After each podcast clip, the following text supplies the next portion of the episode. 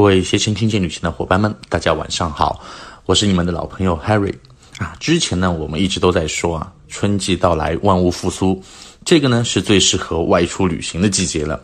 那么前几期呢，我也和大家一起介绍了一些特别适合春季出行的这样一个目的地。那么今天的话呢，同样啊，在这里的话呢，会给大家来介绍一下春季最适合出行的这样一些旅行目的地。那么说句心里话，其实咱们中国啊，真的是地大物博啊，每个角落呢都有它独特的风景。人生啊，要是有机会能够把祖国的山山水水都能走上一遍的话，我倒是觉得啊，不枉此生了。那么今天给朋友们介绍的这个地方呢，就是我们的名山啊，也是大家非常熟悉的这个黄山。那江浙一带的朋友们，其实要去黄山旅行的话，还是非常方便的。那么也不算太远，我记得以前啊。就是有很多公司、一些企业就很喜欢组织这种团队旅行啊，拓展去爬黄山。一方面呢，既能够提高人们的意志力，同样登高望远，也能够拓展人们的一些视野啊，让员工呢能够更加有一种冲劲啊。不过呢，现在也是随着出行人数的这个递增啊。很多退休的老年朋友啊，也陆续开始有这个时间爬爬黄山啊。这一点呢，其实我不得不佩服他们啊。这个绝对是广场舞这个经历啊，广场舞的历练啊，造就了我们这个退休朋友们一副健壮的这个体魄啊。可以毫不夸张的说，现在许多的年轻人啊，都是朝九晚五，生活作息呢也没有规律，体力呢反而倒是没有老年朋友好。所以呢，老年朋友身体好一点呢。选择爬山旅行呢，也是越来越多了。那么其实呢，这就是我们老一代人啊，这个骨子里面，我觉得是当年特有的这样一个精神啊，就是不服输的这样一个精神。这一点呢，我们年轻人还是要多向他们啊致敬和学习的地方。因此呢，我们年轻一代也是可以选择去黄山走走啊，爬爬山，历练一下自己，磨练一下自己的意志力嘛。啊，欣赏美景的同时，又能充实自己的体魄。对吧？不管怎么样，我们跳街舞的朋友总不能真的输给咱们跳广场舞的朋友吧？对吧？当然这只是开个玩笑啊，我这里绝对是没有要挑起这种年代斗争的意思啊。和谐社会啊，我们提倡提倡的是这个良性竞争，对吧？好，那咱们既然说到黄山了啊，很多山控迷们就要说了，黄山有什么了不起呢？咱们中国那么多的名山，哪一座山拎出来不是吊打黄山的？啊，凭什么就要到黄山去看了呢？当然啊，我呢是觉得每个人对于事物的一个审美呢都是不一样的啊，都会有自己独特的一些偏好嘛。那么从这一点上来讲呢，就是没有对与不对了，对吧？呃，我们要说啊，每一个地方其实都有它独特的美，独特吸引人的地方。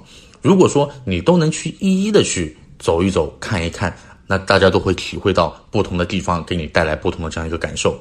但是啊，黄山绝对不是说随便就是被别的山所能吊打的，它的这个名气啊，它的这个美也是有着这个数一数二的这个地位的。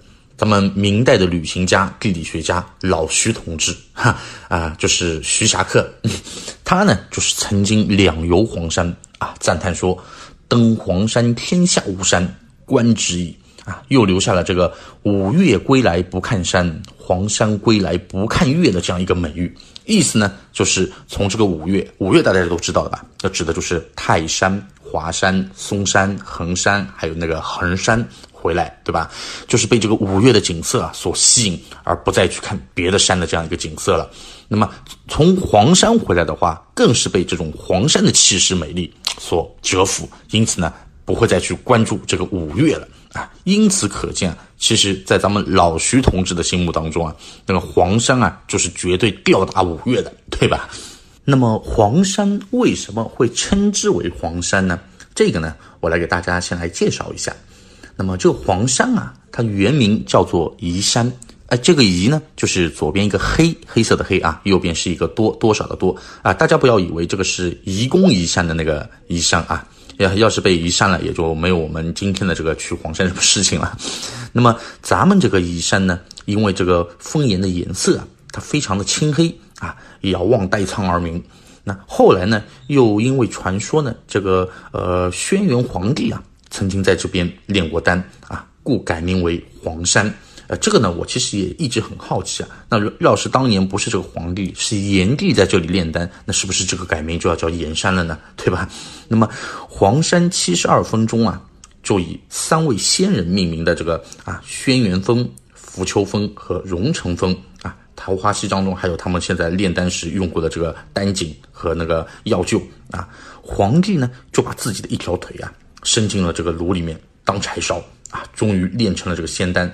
这个时候呢，浮丘公和荣成子。啊，也赶了回来。哎，他们一看到，哎，不得了啊！赶紧把皇帝的腿啊从这个火里面给救了出来。三个人呢吃了这个仙丹，果然啊，这个一吃仙丹之后都是脱胎换骨，飘然成仙。